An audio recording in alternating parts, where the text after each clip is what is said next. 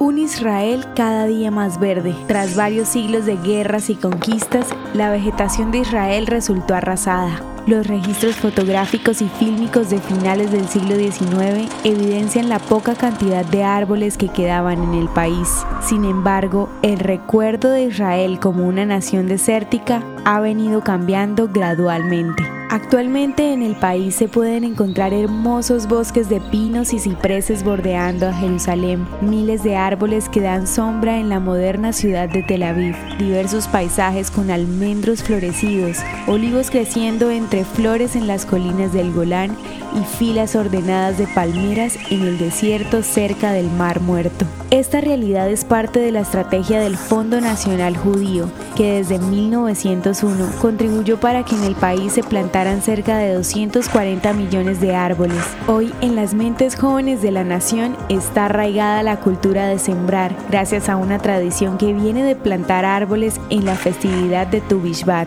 Dicha costumbre comenzó cuando Seeb Yavetz, un educador de Sikron Yaakov, llevó a sus estudiantes a plantar árboles en la celebración de 1800 1890. La tradición fue rápidamente adoptada por judíos e instituciones sionistas y sigue siendo fundamental para las celebraciones de Tu Bishvat en Israel. Asimismo, la Torá enseña que la naturaleza debe ser respetada, incluso en tiempos de guerra no deben ser destruidos árboles ni bosques. El hecho que hoy Israel sea más verde ha aumentado el sentido de pertenencia de sus habitantes y le ha dado un nuevo aire a la nación. El gobierno de Israel Israel planea invertir 716 millones de dólares entre 2022 y 2040 para aumentar la siembra de árboles dentro y alrededor de las zonas urbanas.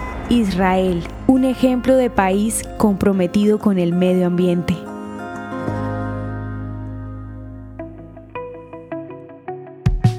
Espera, no te vayas sin antes contarnos qué te gustó de esta audiohistoria.